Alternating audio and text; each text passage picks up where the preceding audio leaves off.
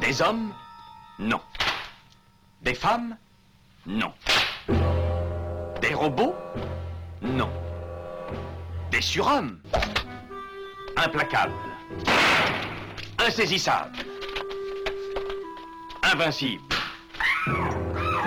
Insensibles. Aux ordres d'une super organisation criminelle.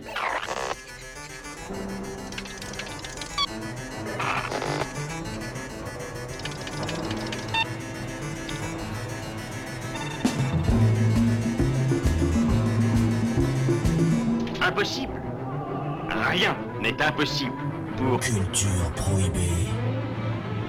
Bienvenue pour ce nouvel épisode de Culture Prohibée. Culture Prohibée, c'est l'émission hebdomadaire de la culture planète du Ciboulot, coproduite par Radiographite, graphite.net, et animée par l'équipe des films de la Gorgone, les films de la Gorgone.fr. Culture Prohibée, c'est aussi un profil Facebook et un podcast disponible sur différentes plateformes.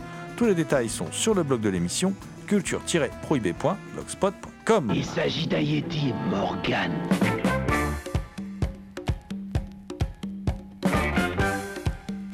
Au sommaire, aujourd'hui une émission entièrement consacrée au cinéma bis à travers les sorties de nos éditeurs préférés. Nous aborderons entre autres deux sorties Ecstasy of Film, à savoir Suburbia de Penelope Spheris et Cinq femmes à abattre de Jonathan Demi. Nous parlerons de la passion du Docteur Honor, disponible chez Elephant Film, tout comme l'Oasis de tempête de Virgil W. Vogel, tout comme Yeti le géant d'un autre monde de Frank Kramer. Après le, le, le pachyderme, nous filerons chez nos amis d'Artus Film pour évoquer euh, deux films de prison de femmes. Et oui, ça s'appelle comme ça. C'est- le nom de ce genre, le Whip Woman in Prison, avec les évadés du camp d'amour et les tortionnaires du camp d'amour. Deux films de 1980 euh, signés Eduardo Moulargia. Et puis nous irons faire un tour euh, du côté de chez Carlotta Film qui nous propose toute une pelletée de films bis et vraiment passionnant avec L'épée sauvage d'Albert Pune, Du rouge pour un et Alligator 1 de Lewis Teague, alias l'incroyable Alligator. hein, voilà. Même en bonus, il y a la suite Alligator 2 de John S. Euh, Extrême limite de Norbert Meisel. Et puis, et puis, alors c'est moins bis, mais c'est quand même une production Corman, donc on en parlera également dans cette émission bis. Euh, c'est euh, Cockfighter de Monty Hellman.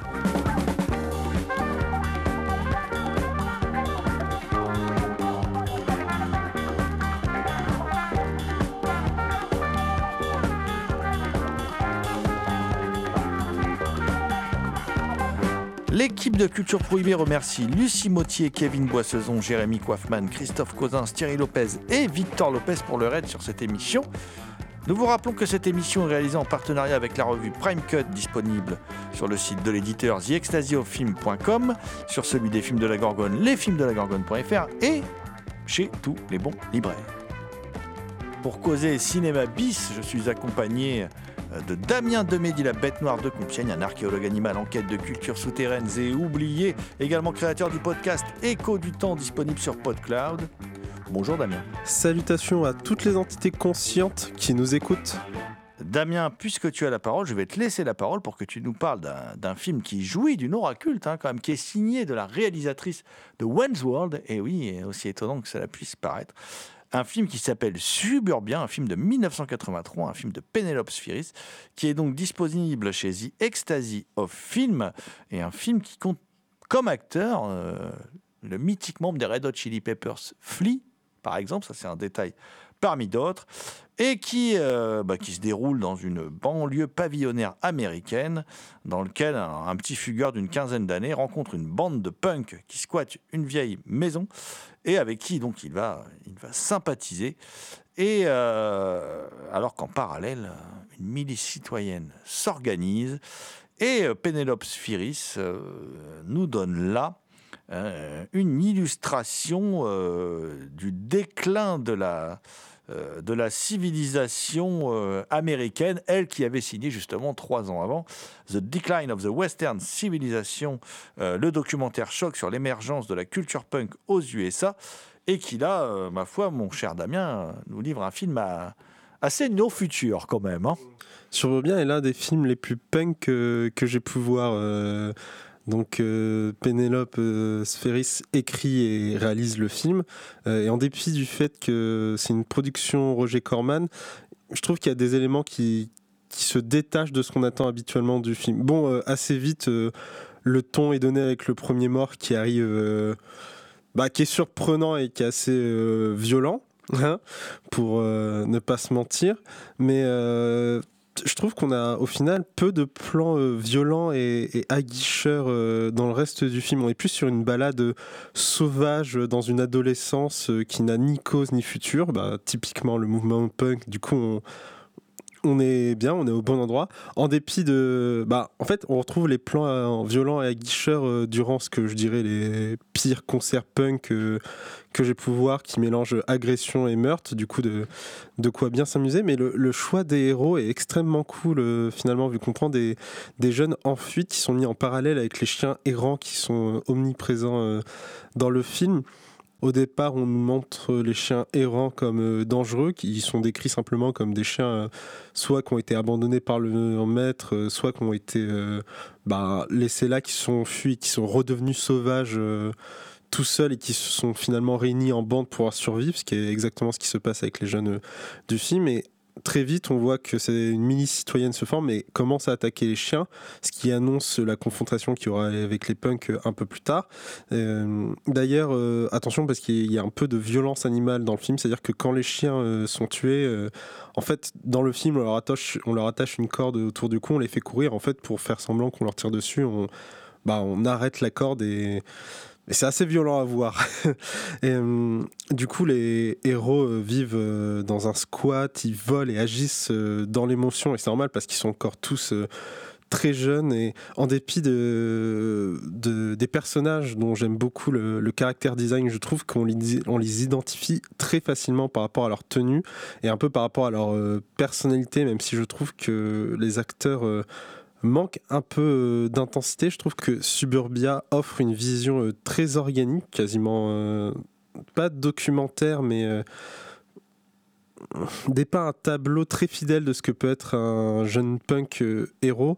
Et même si le film de Penelope Ferris est, inégal, je trouve terrible, mais dans le bon sens. Le film sort en 1983 et il a un aspect effectivement alors assez nihiliste, assez euh, presque mélancolique d'ailleurs par instant, enfin pas mélancolique mais euh, comment dire, euh, il a un côté naturaliste qui lui donne un aspect en tout cas presque triste, presque voilà. parce que c'est pas malaisant, hein, cette bande de punk, c'est des gamins plutôt sympas qui font preuve d'une belle fraternité entre eux. Et, effectivement, il y a des concerts où il y a un peu de baston, il y a des, on peut voir les Vandals jouer, tout ça. Enfin, il y a des groupes assez sympas qui jouent et il y a euh, effectivement euh, euh, un peu de baston. Mais le, le film essaye de déconstruire les clichés. euh. D'ailleurs, dans les bonus, Julien Cévéon, c'est ce qu'il essaye de faire. C'est-à-dire qu'il il donne un entretien très intéressant à l'éditeur The Ecstasy of Film parce qu'il revient euh, sur les clichés souvent en vogue. Enfin, il essaye de, bien réinscrire le film vraiment dans le mouvement punk et, euh, il est assez, euh, il est assez juste dans, ses interventions. Et ce que le film montre surtout, c'est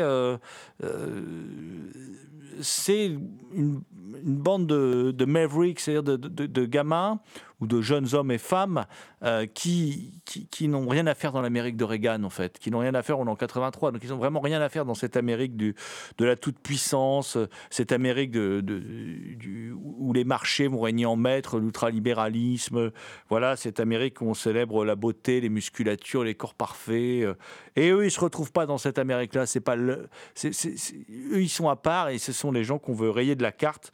Et euh, comme qu'on veut rayer de la carte, comme ces animaux errants que, que, l'on voit dans, dans, le film. Et, euh, mais c'est aussi, c'est aussi euh, comment dire, une, une sorte de célébration d'une révolte, d'une révolte qui est tout à fait justifiée en fait hein, chez, chez ces jeunes. hein. Ils ont 10 000 raisons de se révolter qui sont bien expliquées dans le film. Et c'est aussi une anticipation de d'une partie du cinéma de Larry Clark. Il y a une grande justesse, on sent qu'elle a fait un documentaire sur le même sujet quelques années avant, il y a une grande justesse sur la manière dont elle dépeint euh, ces jeunes hommes, ces jeunes femmes. La version proposée, en plus, c'est une version euh, restaurée, 4K, très très belle. Euh, et qui est vraiment un, très beau master. Donc c'est sans doute la, plus belle, le plus beau support pour, pour, voir le, film.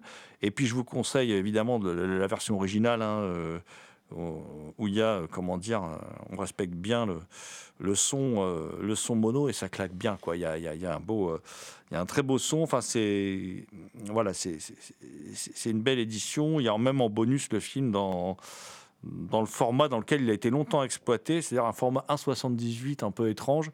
Alors c'est une, c'est une petite curiosité, mais c'est c'est assez sympathique. Et puis il y a quand même une interview avec la réalisatrice Pénélope Spheris qui n'est pas inintéressante. Euh, pour moi, en tout cas, euh, ce film qui est paru chez The Ecstasy of Film, Suburbia, il vient en complément aussi euh, de 200 froid qui était sorti chez Carlotta Film, qui est un autre film de, euh, de Pénélope qui a les mêmes qualités et défauts. C'est-à-dire que c'est un film passionnant, très intéressant et qui trace un portrait des exclus de l'Amérique triomphante, tout en, est- en, en ayant des petites baisses de rythme et tout ça, mais qui est un, témoignage fascinant, parce que les deux films sont fascinants, sont absolument indispensables pour qui veut comprendre quelque chose à l'Amérique des années 80. Euh, alors là, c'est un film sur des- sur euh, un tueur euh, en série, euh, voilà, enfin un tueur en tout cas qui va se révéler être un psychopathe et qui va entraîner avec lui dans son sillage un autre, un autre homme. On en a parlé déjà, déjà dans l'émission. Et puis là, c'est sur des parias. Et ce sont deux films que moi je trouve passionnants et que j'aime beaucoup et, et qui, pour moi, avec le documentaire dont, j'ai parlé, The Decline of euh, the Western Civilization, forment une, une trilogie, euh, une trilogie sur l'état de l'Amérique dans les années 80, une trilogie signée donc Pénélope Sphiris. Euh, Je vais aller très très loin en arrière. Moi, je vais aller dans les années, euh, dans les années 40. Je vais aller en 44. Je vais aller retrouver George Wagner, le, réalisateur du Loup-garou, euh, euh, de l'une des premières versions cultes hein, du Loup-garou. euh, dans la série des Uni- Universal Monsters avec Lon Chaney, hein, euh, et puis euh, et puis aussi d'un sympathique film dont on a déjà parlé dans cette émission, euh, L'échappée de la chaise électrique, qui est disponible également chez chez Elephant Film. Et ce film donc de George Wagner dont je vais vous parler, ce film de 44, c'est un film qui s'appelle La Passion du Docteur Honor et qui compte à son casting dans le rôle principal, dans celui du Docteur Honor, donc Boris Karloff. Alors Boris Karloff, qui est génial dans le film. Il faut voir le film pour Boris Karloff, en fait, hein, parce que euh, le film, sinon, n'est est pas inoubliable, mais Boris Karloff, lui, est inoubliable euh, dans ce rôle. Il est, euh, il est en fait amoureux fou, il a une passion incroyable pour une chanteuse d'opéra, pour une cantatrice à l'Opéra de Vienne. Et puis, dans un accès de jalousie, il va l'assassiner. Et il va alors conserver son corps. Ah ouais, là, on est dans quelque chose déjà, ça rigole moins. Là, on est dans une, idée assez démente. On traite quand même de la nécrophilie, là, quand même, c'est un peu dégueulasse, quand même, hein, voilà. Qui anticipe aussi le, le, professeur Hitchcock de Ricardo Freda, hein, euh, avec euh, Barbara Steele. Et euh, là, on, on est sur un Boris Karloff qui arrive quand même à nous rendre attachants, ce personnage. C'est extraordinaire. Effrayant, attachant, bon, très particulier. Son interprétation de Karloff est, est, est- est vraiment parfaite. C'est voilà, c'est Karloff. Alors, le, titre original du film, c'est The Climax, et c'est un film qui devait être au départ, en fait, la suite du Fantôme de l'Opéra d'Arthur Lubin, qui était sorti l'année d'avant, en 43, et qui euh, réunissait un très beau casting, dont la comédienne Susanna Foster. Et Susanna Foster, elle joue dans ce film-là, c'est le rôle féminin euh, principal. Et. Et en fait, elle interprète une nouvelle cantatrice qui va euh, arriver euh, à cette, comment dans cet opéra euh, de Vienne et qui va réveiller le souvenir de l'ancienne amante du docteur Honor, qui va du coup avoir l'impression de voir de nouveau sous ses yeux euh, celle qu'il a autrefois assassinée. Et euh, donc, ben, ça craint un peu pour cette, euh, nouvelle cantatrice euh, interprétée par Susanna Foster. Alors, le film devait être une vraie suite au fantôme de, l'opéra d'Arthur Lubin. Euh, et puis, donc, euh, même compositeur, même directeur de la photo, même monteur, même décorateur, même dans le même décor, hein, de toute façon. hein, voilà. Mais par contre, euh, ce qui va se passer, c'est que pour des raisons de, calendrier, de production, on ne pourra pas réunir le casting original. Du coup, on va décider de faire cette passion du Docteur Honneur, qui est du coup un peu différente, ce The Climax, qui n'est pas du tout en fait une suite au Fantôme de l'Opéra. On va réécrire un autre film, euh, puisqu'on avait décidé de faire rentrer un, comment dire, en production cette suite. Alors ce sera pas une suite, ce sera autre chose. Et ce sera ce film étrange avec, euh, entre autres, une, euh, une séquence d'hypnose particulièrement réussie. Un film avec une photographie aux couleurs un peu à la fois euh, tout en retenue et assez pétante, c'est assez étrange. Euh, et c'est là toute la beauté du, Technicolor. Et euh, une ambiance parfois assez oppressante. Alors le film est très inégal, attention, hein, c'est pas un chef-d'œuvre oublié, voilà. Mais il y a une ambiance parfois particulière. Déjà cette idée de conserver le corps de son ex. Et puis il y a aussi une séquence d'hypnose qui est vraiment très très réussie.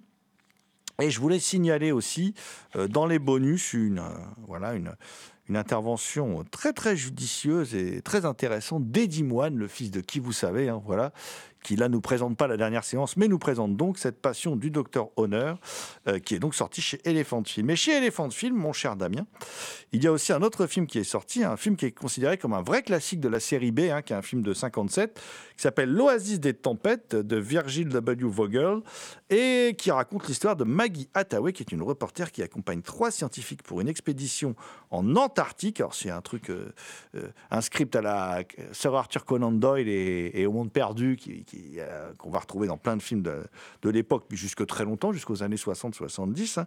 Et en survolant la zone en hélicoptère, bah, ils sont pris dans une tempête qui les emporte dans un cratère et ils vont découvrir un monde totalement nouveau, au climat tropical extrêmement dangereux et peuplé d'étranges créatures, mon cher Damien.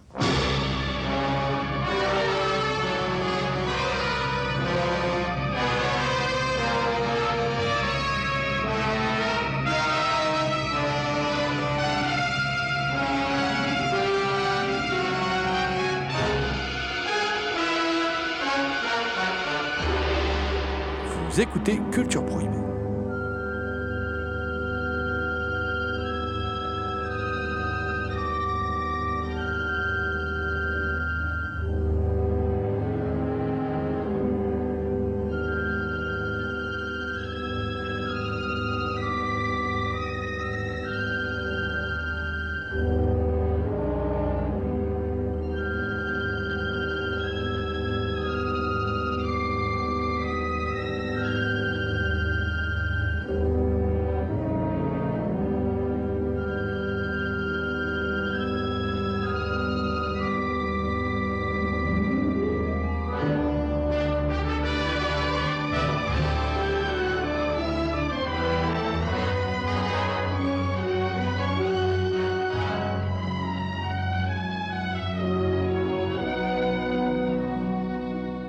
Unchanged since prehistoric times, the land unknown.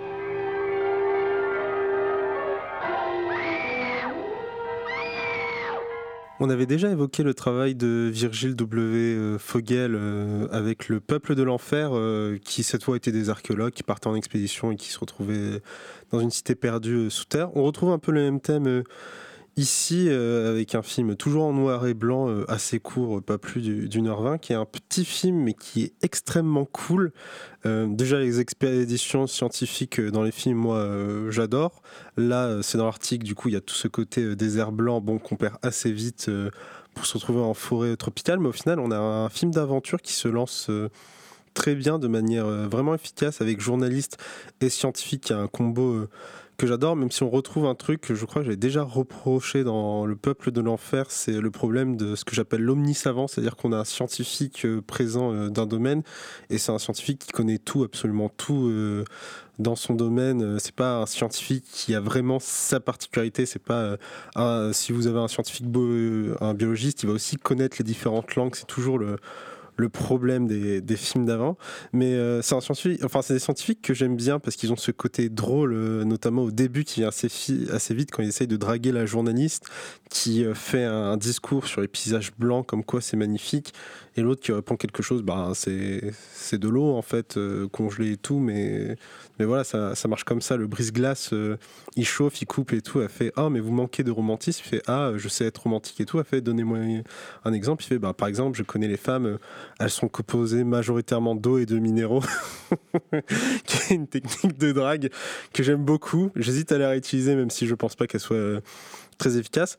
Euh, c'est un film qui offre un milieu assez pesant au moment où ils arrivent euh, finalement dans, cette forêt tropicale sous l'Arctique qui reprend la terre du Mésozoïque, du coup, avec les créatures, les T-Rex et, et certains euh, mammifères. Et euh, justement, cette atmosphère pesante est jouée par euh, deux choses, qui est que tout est recouvert de brume et les créatures sont absolument géniales. Et le noir et blanc, en fait, renforce énormément leur présence, même si on a affaire à, à, bah, des effets spéciaux du passé, c'est-à-dire qu'on a un homme déguisé en T-Rex, mais que j'aime beaucoup. On a des marionnettes comme le plésiosaure ou la plante euh, absolument effrayante. Et surtout, on a la première scène qui confronte euh, aux créatures étranges de cette vallée, qui est un combat entre deux varans qui est filmé, euh, mais qui rend super bien, parce qu'on a juste pris du coup deux varans qui s'affrontent, on leur a mis dans un paysage euh, de forêt tropicale, et c'est étrange d'avoir un combat euh, au final réaliste entre deux animaux. Donc encore une fois, désolé pour euh, ceux qui aiment euh, les animaux. Mais euh, du coup, ça, ça, donne un côté euh, réaliste dans le sens, euh, on sent qu'il y a du matériel derrière, que c'est pas fait euh, tout CGI. Et je pense que le fait qu'on s'est pris des films remplis de CGI derrière ça fait que dès qu'on a des petits effets spéciaux qui sont faits avec de la vraie physique et avec de la vraie ma- matière, c'est quelque chose que j'adore. Et l'autre truc qui arrive à faire le film, qui est assez ingénieux, c'est que la principale menace, certes, est les créatures, mais de manière très insigneuse, introduit avec euh, bah, de, manière super bien que les hommes eux-mêmes de la mission et d'autres peuvent être une menace et notamment pour l'héro- pour l'héroïne qui est pris entre euh, la convoitise et la haine et, le rejet. Et euh, au final c'est l'oasis des tempêtes de Virgile W. Vogel est un film que que je conseille et je suis très content de l'avoir découvert via la ressortie de chez Fan Film parce qu'il permet de faire une pause dans ce gloubi-bolga de CGI et de renouer avec l'aventure d'un autre temps. Je vais aussi vous parler de films d'un autre temps, pas si lointain malgré tout. Euh, je vais vous parler de deux films italiens des années 80, plus exactement de 1980, réalisés par Eduardo Moulardio. Alors Eduardo Moulardio, il a tout fait lui, hein. il, a, il, a, fait vraiment euh, tous les genres, il a fait tout, à la limite parfois de la série Z, mais il a un certain talent. Il, arrivait toujours à s'en sortir par euh, euh, quelques scènes un peu étranges, un peu euh, singulières. Là, on parle, alors les, évadés du camp d'amour, qui est le premier, et les tortionnaires du camp d'amour, c'est le deuxième. Ils sont tournés la, même année. C'est pas vraiment des films qui suivent en fait, mais ils réunissent le même casting. Alors, il a la particularité, alors c'est qu'il y a Anthony Stephen. Alors, on a déjà parlé d'Anthony Stephen dans, dans cette émission, qui est un descendant en fait de la noblesse brésilienne et d'une famille.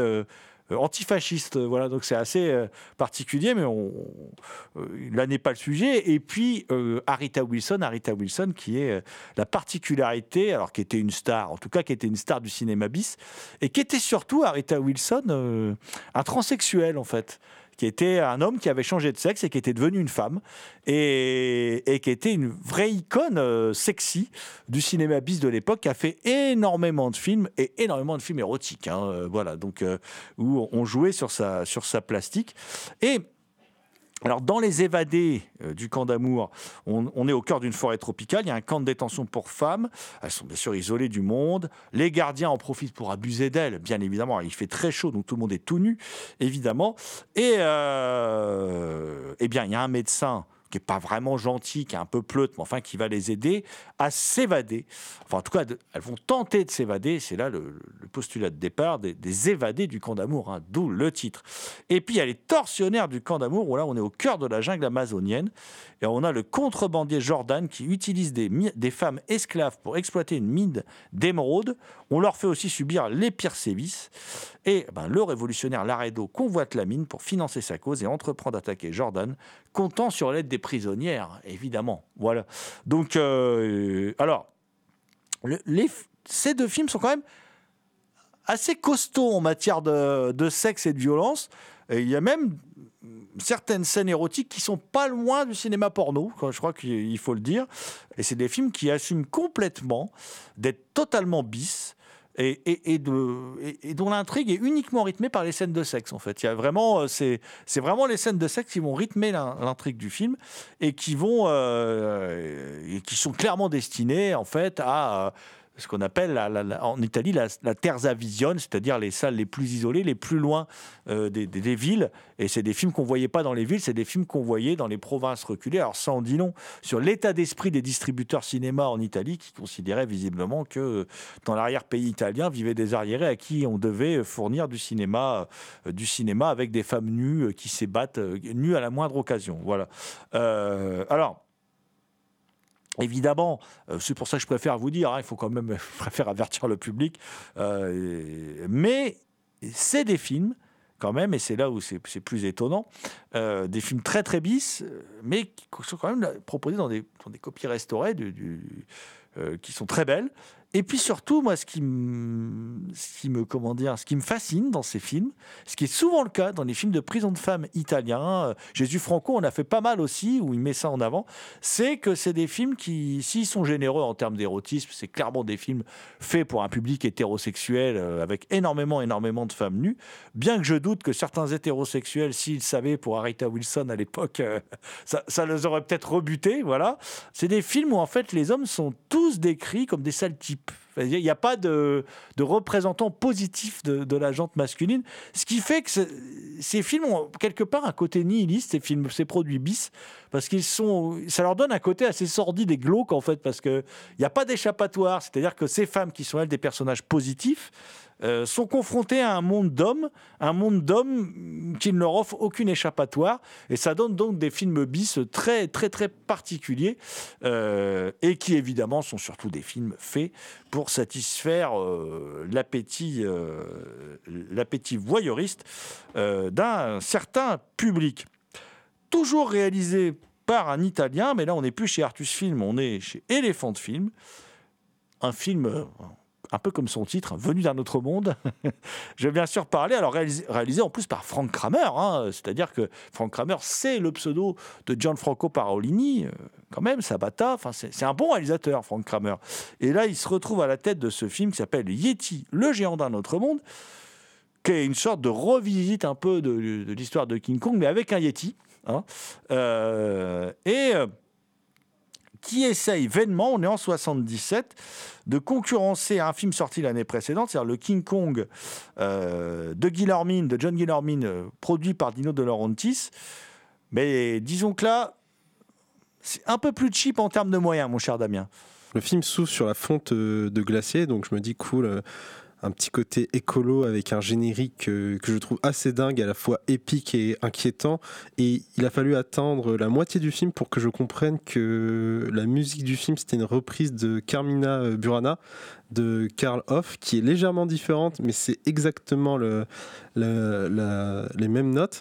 Il trouve le Yeti, il commence à le décongeler avec une de l'ASF euh, totalement du, passé, des maquettes, des figurines, des, changements de, de plan. Et donc pour le décongeler, ils font un truc très simple, c'est qu'ils euh, prennent du coup l'énorme bloc de glace, ils soulèvent dans les airs parce qu'il faut qu'on soit à une certaine altitude pour que lorsque le Yeti se réveille, il ait accès à l'oxygène, au même poids d'oxygène qu'il avait cette époque.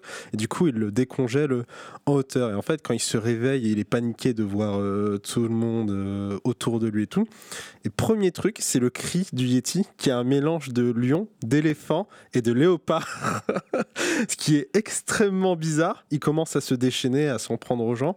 Et au final, ce qui permet de le calmer, c'est le chien qui est à ses pieds. le Yeti est en mode ok euh, chien je t'écoute et le chien aboie et se rapproche de l'héroïne et de son petit frère euh, dans le film qui décide de, de, prendre et d'emmener. Et le premier truc qui m'a choqué l'un des points que j'ai tilté après le cri c'était mais est-ce que finalement le Yeti comprend le chien? Parce que la fille la trouve euh, elle est quand même à son goût, même si elle a fait la taille de, sa phalange. Et il y a un moment elle veut se stabiliser en mettant la main, euh, enfin, elle se stabilise en posant la main sur lui, et elle pose sa main à côté de son téton, qui du coup se retrouve excité et, et rentre en érection avec le regard assistant du Yeti euh, qui se pose sur l'héroïne. Alors, au final, on a une histoire euh, classique, comme tu disais, qui est un copier-coller de King Kong, notamment à un moment où il l'emmène en ville. euh, mauvaise idée, il pète les plombs, il commence à s'en prendre aux, gens. Il y a une scène où bah, l'héroïne est dans un ascenseur en chute et lui, il le rattrape. Et on reste sur des effets euh, du passé, mais je trouve que c'est un plan euh, vachement efficace.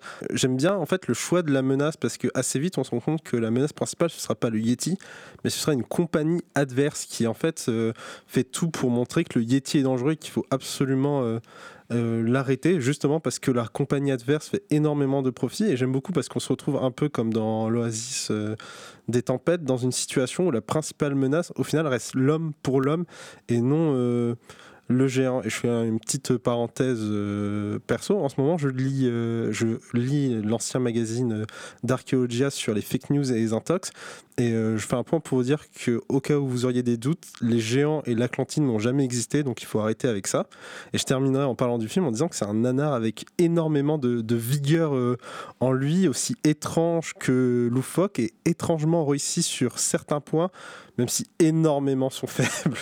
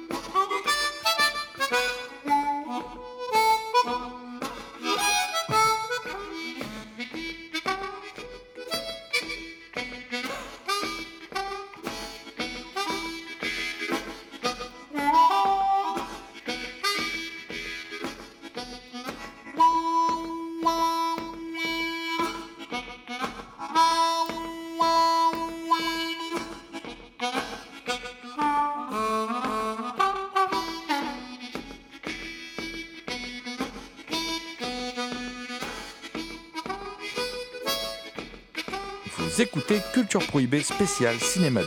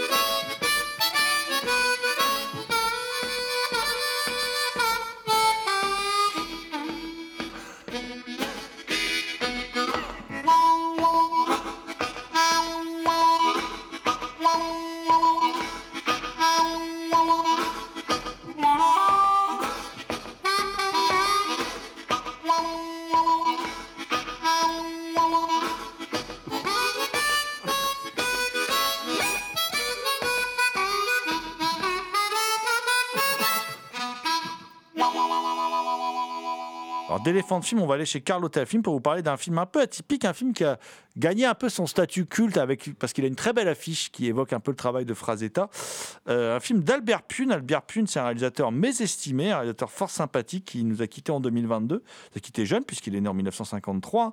Il a fait plus de 50 films en 35 ans de carrière, donc c'est un staccanoviste. euh, et euh, c'est un réalisateur vraiment mésestimé parce que c'est quand même un réalisateur qui, avec des budgets misérables, a, fait des films très impressionnants. Et, eh bien, les films dont on va parler là, euh, eh ben, il est tout à fait dans cette optique-là. C'est un film qui s'appelle L'épée sauvage. C'est un film de 1982 dans lequel le tyrannique Lord Cromwell est prêt à tout pour conquérir le royaume d'Edan, même à recourir à la magie noire. Et avec l'appui du sorcier démoniaque Xuciad de Delos, il parvient à anéantir ses ennemis et à neutraliser le roi Richard et sa famille. Seul son fils Talon réussit à échapper au massacre et 11 ans plus tard, le jeune homme devenu un guerrier redoutable est de retour au royaume où un complot contre Cromwell se prépare et on ça va chier quoi. Voilà, faut dire les choses Damien. C'est le premier film euh, d'Albert euh, euh, c'est quelque chose qu'on voit dans, dans les bonus du DVD qui sont, qui sont absolument géniales, où il explique qu'il avait essayé de vendre son film avant, mais qu'on lui disait constamment non, jusqu'au succès de Excalibur, si je ne m'abuse, euh, au Oscar, qui ont permis euh, derrière de, débloquer un budget pour qu'il puisse faire son film. Et c'est euh, enfin, c'est quelqu'un qui semble adorable et dont l'histoire est incroyable. C'est-à-dire qu'il va réaliser son film, il n'y connaît absolument rien. Et euh, finalement, c'est grâce au travail euh, du chef de la photo, de la musique, des acteurs qui va réussir à, sortir le film quasiment comme il voulait, même si les producteurs lui ont imposé deux, trois trucs. Mais il sort un, un film euh, de fantasy. Très particulier. La scène d'introduction m'a vendu énormément de, de rêves avec ce gothique euh, formidable qui nous plonge immédiatement dans, dans la fantaisie. On a une histoire de, de vengeance, on a cette épée étrange à trois lames. Visuellement, c'est un film merveilleux. Enfin, je veux dire, c'est un film euh, où, à l'image des vieilles productions Corman, c'est-à-dire de l'absence de décor, de, de, difficulté à avoir des moyens pour faire des choses spectaculaires. Parfois, il s'en sort par des pirouettes, par du hors-champ, par du... Il arrive à créer un univers, un visuel époustouflant. Alors, tu l'as dit, Joseph Mangin à la photo, il fait un gros, gros boulot, évidemment. Mais pour moi, c'est un pur bonheur, ce film de, de- voilà, de, de série B, de Sword and Sorcery, tel qu'il y en avait beaucoup à l'époque. Voilà. Puis surtout, il y a Richard Lynch. Quoi. Moi, y a Richard Lynch, euh, le, le, le, le- le méchant de God Told Me To, euh, mais le méchant de tellement de films. Hein, euh, Oui, c'est vrai Voilà, qu'on n'a pas euh, parlé des acteurs. Ouais, qui est un super acteur. Voilà, alors il faut qu'on parle encore de plein d'autres films, donc on n'a pas le temps de trop développer. Et- mais en tout cas, c'est sorti chez Carlotta Film. Pour moi, euh, voilà, c'est une de mes Madeleines de Proust. C'est un film de mon enfance, euh, voilà, que, j'aime beaucoup. euh, voilà, on va voyager maintenant dans la galaxie Roger Corman avec différents titres pour conclure cette émission. Il y a un paquet de titres, hein, donc on va essayer de les aborder euh, assez, assez rapidement, mais en tout cas, il y a pas mal de choses autour de l'univers de Roger Corman là, qui sont sortis récemment chez nos éditeurs préférés. Alors là, en l'occurrence, The Ecstasy of Film et Carlotta Film. Donc on va démarrer par 5 femmes à abattre, qui est le premier film de Jonathan Demi, un film de 74, qui est édité par euh, The Ecstasy of Film. Alors, 5 femmes à abattre, c'est quoi? Parce que euh, qu'est-ce que c'est que ce film? Eh bien, faut savoir qu'avant d'être oscarisé pour Le silence des euh, et Jonathan Demi, il est passé par la case Roger Corman, un peu comme tous les réalisateurs de sa génération. Premier long métrage donc euh, de Jonathan Demi, sorti en 74. C'est un whip, un film de prison de femmes. Je ne vais pas vous réexpliquer ce que c'est, on vient d'en parler pour des, films italiens. Et ça s'appelle 5 femmes à abattre, Caged Hit. Donc tout un programme évidemment. Alors tout commence par un hold-up manqué, durant lequel est embarquée la belle Erika Gavin, autrefois égérie de Ross Meyer hein, pour Vixen en 1968, Beyond the Valley of the Dolls deux ans plus tard. Euh, donc évidemment, quand on est une égérie de Ross Meyer, on a des arguments convaincants. Je n'ai pas besoin de, de vous en dire plus. Elle est embastillée dans un pénitencier qui donnerait envie à n'importe quel pacifiste hétéro de devenir maton. hein. Et comble de malchance, la voici entourée de captives aussi affriolantes que l'athlétique chef des détenus. Juanita Brown, qui la même année allait sévèrement se rouster avec Pam Grier dans Foxy Brown de Jack Hill. Euh, une autre partenaire de Pam Grier avec qui elle désingua du tortionnaire Whistler dans The Big Doll House de Jack Hill et de la partie, à savoir Roberta Collins. Il y a aussi Rimbaud Smith, actrice jouissant d'un petit culte depuis sa participation en 73 au méconnu mais néanmoins passionnant Les Moraz, A Child Tale of The Supernatural de Richard Blackburn, qui complète donc la, la distribution. Où il y a même des seconds rôles, comme l'actrice, euh, une des premières pornostars de son époque, hein, des Désiré euh, Cousteau hein, qui euh, bah, portait son nom en hommage, évidemment, vous le savez tous, au commandant Cousteau. Alors, ces victimes d'une euh, phallocratie dominante, euh, à l'image d'une prisonnière qui a tué le fils d'un sénateur qui l'avait violée, sont persécutées entre deux scènes de douche par une barjo frigide en fauteuil roulant, délicieusement campée par Barbara Steele. Et oui, l'iconique Barbara Steele. Et puis, il y a également un toubib vicieux adepte des électrochocs qui est campé par l'inexpressif Warren Miller. Donc, Erika Gavin et Juanita Brown se font la malle et décident de revenir chercher leur copine en tôle avant euh, qu'elle ne se fasse lobotomiser par le docteur violeur et son nouveau joujou, une perceuse. On est en pleine série B, hein, on est en plein délire. Bien sûr, comme dirait l'autre, ça chie des bulles, car nos petites pépées ne sont pas des écervelées, toutes trompées par la jante masculine, elles vont sévèrement la punir, s'en donnant à corps joue avec des pétoires dont le calibre ferait pâlir n'importe quel inspecteur Harry à la manque.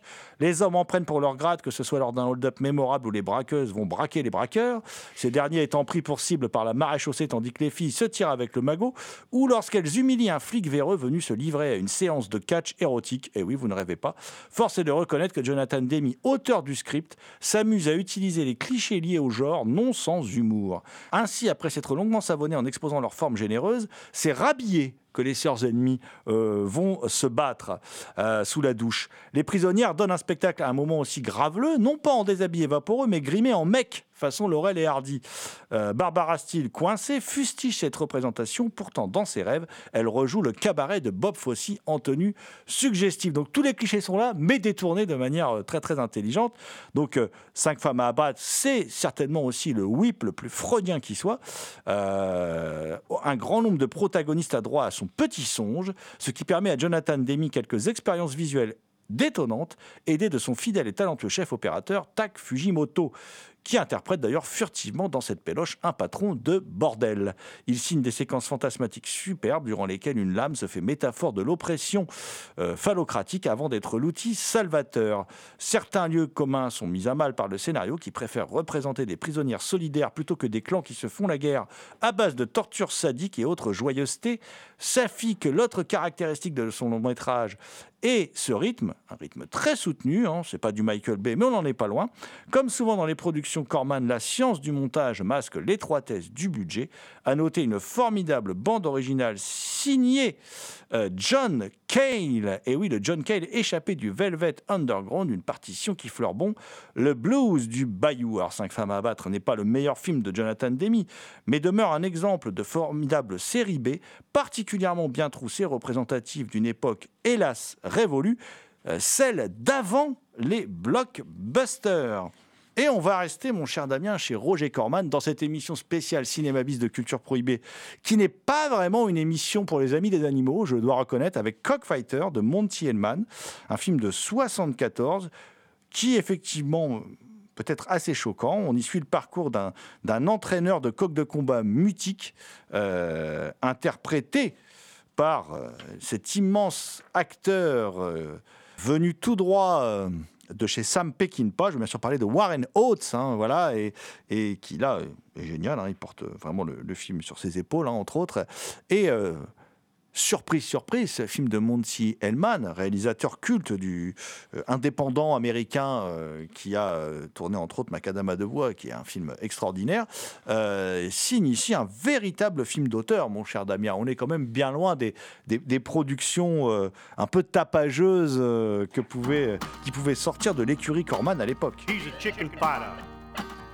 No, he's a rooster fighter. No, he's a cockfighter. Yeah, that's what my uncle is.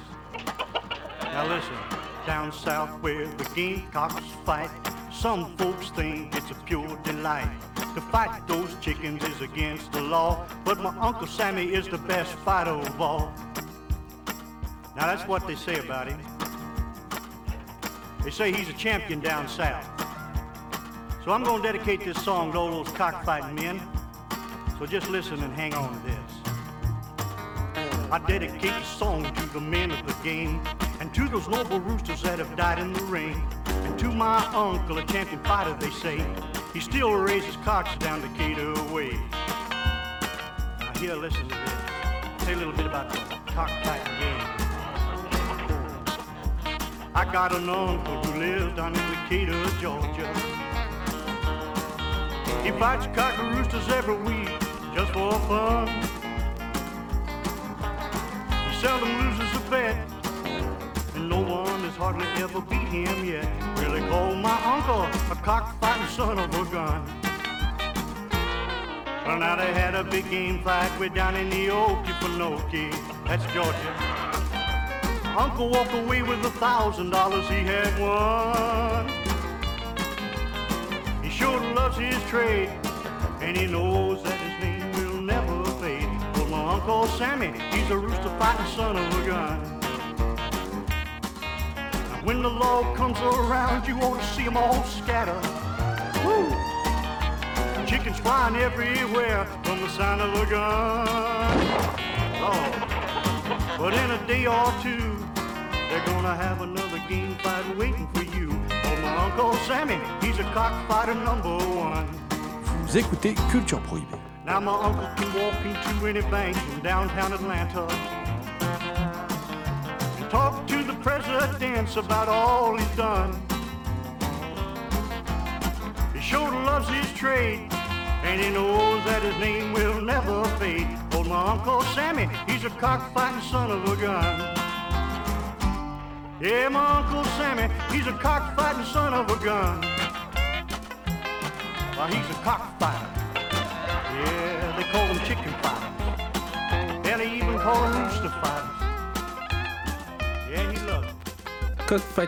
de Mont Hellman, du coup, euh, est un drame euh, adapté d'un livre éponyme de Charles Wilford qui fait une apparition euh, dans le film. Je trouve que c'est un film qui fait extrêmement américain à travers sa reconquête sur soi-même que fait le personnage au fur et à mesure du film. Euh, ce personnage d'éleveur de coq de combat, euh, effectivement, il a une revanche à prendre sur lui-même, euh, sur sa vie personnelle, parce que par excès de confiance, il a péché, il a, il, a perdu en fait le titre ultime auquel il peut prétendre. Voilà, et c'est une plongée incroyable dans, dans- dans l'univers des bouseux américains. Qui, est une plongée euh, qui n'est pas du tout, euh, euh, comment dire, on les regarde pas de haut, c'est pas condescendant, on, est à leur côté, c'est passionnant. On s'échange des femmes comme de la marchandise, comme on s'échange des coques hein, d'ailleurs. hein. c'est assez fascinant. Le, personnage campé par Warren Oates est absolument fascinant. C'est éleveur de, de coqs de combat, de poulets de coqs de combat. Voilà. alors après, c'est assez dur à supporter pour ceux qui aiment les animaux parce que c'est les vraies techniques de coqs de combat. C'est-à-dire qu'on leur accroche des crochets aux pattes pour qu'ils s'entretuent, en fait, hein, tout simplement. hein. Euh, et le film donne une vision absolument unique, euh, presque naturaliste de cette Amérique profonde et en même temps très surréaliste, euh, puisque jusqu'aux hommes politiques qui, se, qui, sont très impliqués dans la tenue de, comment dire, de, ces combats entre coqs. Donc c'est vraiment un film très singulier, unique, euh, typique aussi du cinéma de Monty Hellman, hein, qui est un cinéaste euh, hors norme et qui décrit comme personne l'Amérique des déclassés, mais aussi bien de jeunes hippies que de, euh, enfin, de jeunes qu'on dit hippies, en tout cas qu'on représente comme hippies, d'idéalistes. En fait, c'est un, cin- c'est un cinéaste des idéalistes. Et c'est un idéaliste, ce personnage de Warren Oates, quelque part. C'est un idéaliste, il a un idéal qu'il poursuit tout au long euh, du film. Et puis il y a le charisme de Warren Oates, il y a la photo de Nestor Almendros, c'est quand même pas n'importe qui, et le montage de Lewis Stig. Parce que là, on l'a pas dit assez, mais ce qui fait le lien entre euh, tous ces films assortis chez Carlotta Film, c'est euh, à la fois Lewis Stig et l'acteur Robert Forster. Alors, commençons par Lewis Stig, qui a débuté donc par du montage chez Corman, et qui va euh, après devenir réalisateur. Et ces deux premiers films, ces deux premiers longs métrages vont être Du Rouge pour un truand de 79 et Alligator 1 ou L'incroyable Alligator de 1980. Euh, deux premiers films scénarisés par John Sayles avec l'acteur Robert Forster. Voilà. Euh, et euh, Lewis Stig, euh, avec Du Rouge pour un truand. tout ça, tous les films dont on va parler maintenant sont sortis chez Carlotta Film. hein, en même temps, il y a une certaine logique dans les films sortis par cet éditeur, hein, qui sont tous autour de la même thématique. Et euh, c'est l'histoire du Rouge pour un truand. euh, plutôt d'une femme, c'est d'ailleurs un film féministe, hein, une femme qui est campée par euh, Pamela Sous-Martin. Euh, Pamela Sous-Martin qui est excellente donc dans le rôle de cette femme qui s'appelle Polly Franklin qui est une qui quitte sa ferme familiale parce qu'elle est elle est battue par un père abusif euh, elle est battue euh, après avoir été abusée par un homme hein, euh, et, elle décide de rejoindre Chicago. Elle va être couturière dans une usine où elle va rencontrer un très beau personnage de, militante syndicaliste communiste. Elle va se retrouver en prison, elle va être danseuse, elle va être prostituée, elle va être serveuse, et puis elle va finir par être la maîtresse de John Dillinger, qui est campé par Robert Conrad, hein, qui s'est échappé des mystères de l'Ouest. Donc euh, voilà. Et, mais qui en fait est un personnage très très secondaire. hein. Les, personnages principaux, c'est vraiment cette femme euh, et euh, Louise Fletcher, qui, est- une, en- une entraîneuse avec qui elle va nouer une relation un peu particulière dans le milieu de la, prostitution. Et c'est un film assez fabuleux. Euh, assez extraordinaire. Je connaissais pas. C'est un premier film. C'est la plus grosse production Corman, hein, nous dit euh, euh, dans les bonus qui sont passionnants, en particulier un entretien avec Lewis Stig. C'est la plus grosse production Corman de, son époque. Et euh, c'est un film qui est un vrai film féministe, un vrai film de gauche, en particulier via donc ce personnage de, syndicaliste communiste hein, qui, va, qui rencontre l'héroïne, et l'héroïne qui est dès le début la proie des hommes, tout autant qu'elle est farouchement indépendante. Et, donc euh, son honneur sera même vengé par Robert Forster, qui apparaît très peu dans le film, mais on, va découvrir pourquoi dans les bonus. Il faut, regarder les bonus de cette édition Carlotta Film. Et euh, mais j'ai envie de dire cet aspect politique, ce, ce film très engagé euh, et très passionnant.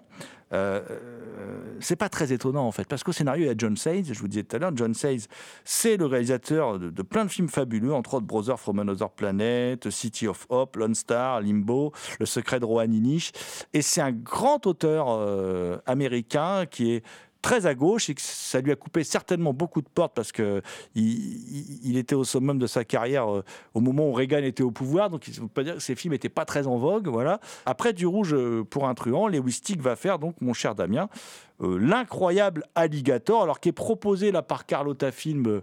avec un film en bonus qui est Alligator 2 de John S, film du début des années 90, qui vient beaucoup plus tard, qui est beaucoup plus anecdotique, qui est un bonus, donc on va pas trop s'attarder dessus, mais surtout, euh, on va surtout parler de l'incroyable Alligator, mon cher Damien, de Lewis encore scénarisé par John Sayles, avec cette fois-ci Robert Forster en héros, qui est un, comment dire, un, un flic euh, un peu nonchalant, euh, mais en même temps euh, injuste, quoi, un type bien, euh, qui va se retrouver à lutter contre eh ben, un crocodile, un alligator, un alligator qui tue des gens en passant par les égouts, en passant, enfin bon voilà, qui a grandi dans les égouts. Et puis, et puis ben, notre ami Robert Forster, aidé par une belle scientifique, hein, va effectivement combattre cet alligator, mon cher Damien, dans ce petit miracle de série B. Alligator euh, a- mélange plein d'éléments que je trouve extrêmement cool. Rien qu'avec la réalisation, tu as parlé de Lewis Stick qui est à la réal, mais qui ont qui a déjà qui connaît les grosses bêtes vu qu'il a bossé sur Kujo qu'on avait évoqué dans une autre émission. On retrouve John Sale. C'est après, de joie.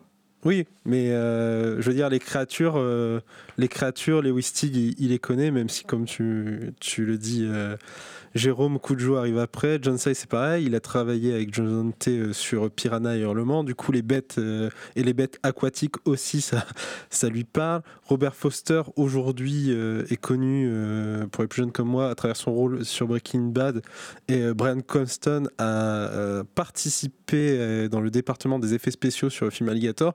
Du coup, même avant le film, il y a plein d'éléments qui s'entrecroisent et dans le film, ça, rend euh, la création encore plus euh, incroyable. L'introduction en 5 minutes donne le ton. On commence par un spectacle d'alligator. On voit une agression euh, de la bestiole à taille normale qui arrache quasiment une jambe. Derrière, l'animal est adopté, jeté dans les égouts et on comprend immédiatement les problèmes qu'il va y avoir dans le film, surtout qu'on apprend au fur et à mesure qu'il est- qu'il a été, euh, qu'il a pris des produits euh, psychiques qui, l'ont fait euh, grandir. La scientifique débarque, explique que c'est pas possible. On lui dit que si c'est possible parce que Robert Foster en a vu un, donc il, va falloir faire, il va falloir faire avec. Et on se retrouve un peu avec le syndrome de Scully, qui est qu'on ne croit pas à la scientifique, même si elle donne les raisons logiques. Et c'est parce qu'on est dans un film qui n'est pas totalement logique aussi. voilà, c'est un film qui est fun, mais qui manque parfois un peu d'énergie, mais qui a des plans vraiment. Vraiment excellent et là on voit la patte de Lewis Tick qui est que la première fois que Robert Foster va dans les égouts parce qu'il y a, euh, il y a des, des morts, il y va avec un, compère. Il y a une scène où il regarde la carte pour essayer de se localiser. Et en fait, euh, l'éclairage de la lampe torche, lorsqu'il la tourne, fait que à l'arrière-plan, on voit la queue de Legator qui passe juste derrière eux. Et c'est un plan, euh, bah, c'est un plan absolument terrifiant et, parfait. Il montre la tension, la menace sous-jacente que ne voit pas, mais que nous euh, on connaît. Et c'est un film qui sait se montrer à plusieurs reprises euh, imaginatif. Vous l'aurez compris, euh, l'incroyable Alligator, c'est un film qu'on aime beaucoup dans l'équipe de Culture Prohibée. Et on va terminer, parce que oui, c'est le miracle de Robert Forster, de la coolitude incarnée, hein, que heureusement, Quentin Tarantino a sorti de, de l'ornière de l'oubli, hein, euh, euh, en, en lui faisant jouer le rôle masculin principal de ce qui est un de ses meilleurs films, hein, Jackie Brown, avec également Pam Grier. Robert Forster, donc la coolitude incarnée. Alors, il n'y a plus John Sayles, euh, il n'y a plus non plus Lewis Stig, c'est Norbert Meisel à la réalisation. On va parler d'un film qui s'appelle Extreme Limit, Walking the Edge, Extreme Limit euh, en version française. Et bah, en fait, là, on est un peu trompé sur la marchandise. C'est pas un vrai film de vigilante. En fait, c'est l'histoire d'un type qui a passé la quarantaine, qui est revenu de tout. C'est Robert Forster en mode j'en ai marre de la vie. Un truc qui tient très bien hein, d'ailleurs, avec son charisme habituel, qui est là un type qui vivote, s'appelle Jason Walk, euh, d'où un jeu de mots avec le titre américain, Walking the Age, hein, voilà, il marche au bord du gouffre, Euh, et euh, il vivote, il, il est chauffeur de taxi, puis il trafique un peu avec un bookmaker véreux, et puis il se laisse un peu faire par tout le monde, alors quoi en fait, on devine que c'est un ancien combattant et qu'il a été un vrai dur à cuire, voilà. Puis un jour, il prend euh, en stop euh, une femme interprétée par euh, comment dire, par Nancy Kwan, femme qui a assisté au meurtre de son mari et de son fils par le gang de Brewster. Alors, Brewster, c'est Joe Spinell, hein, le tueur de maniaque. Donc, avec sa gueule de salopard, hein, parce que Joe Spinell avait une tronche à jouer les salopards, on n'y peut rien, c'est sa tronche. Et elle décide de se venger en abattant chaque membre du commando, et elle entraîne bien malgré lui ce chauffeur de taxi qui lui ne veut pas d'ennui, qui est un type qui vit en retrait euh, de tout, elle l'entraîne bien malgré lui dans sa croisade vengeresse. Et ce qui est, du coup, c'est une sorte de d'anti-film de vigilante, euh, film avec un faux rythme, film où en fin de compte il y a assez peu d'action, mais malgré tout il y a quand même une ambiance euh, euh, nocturne, euh, urbaine très singulière. En fin de compte, ce qui est très bien dans, ce film, euh, cet étrange film, hein, attachant malgré ses défauts, c'est que Robert Forson arrive à, amener une coolitude à son personnage malgré l'aspect sordide du film, parce qu'en fin de compte, qu'est-ce qui va se passer? Ben, Voir cette femme se venger, eh ben, ça va faire que Robert Forster, il va mettre ses coronets sur la table et il va redevenir le dur à cuire qu'il était. Et c'est assez chouette, en fait, euh, de voir ça dans le film. Il va pas revenir, un- il va pas devenir un dur à cuire à la Charles Bronson. Il va devenir un, dur à cuire plein d'humour, qui se laisse pas faire, euh, qui envoie lourder les mecs qui sont toujours foutus de lui. Et euh, bah, c'est Robert Forster, quoi. Et le film tient beaucoup grâce à Robert Forster. Et je vous le recommande vivement, comme tous ces films qu'on vient de vous recommander. Donc c'est Extreme Limits. C'est un film de Norbert Meisel et c'est sorti chez Carlotta Film.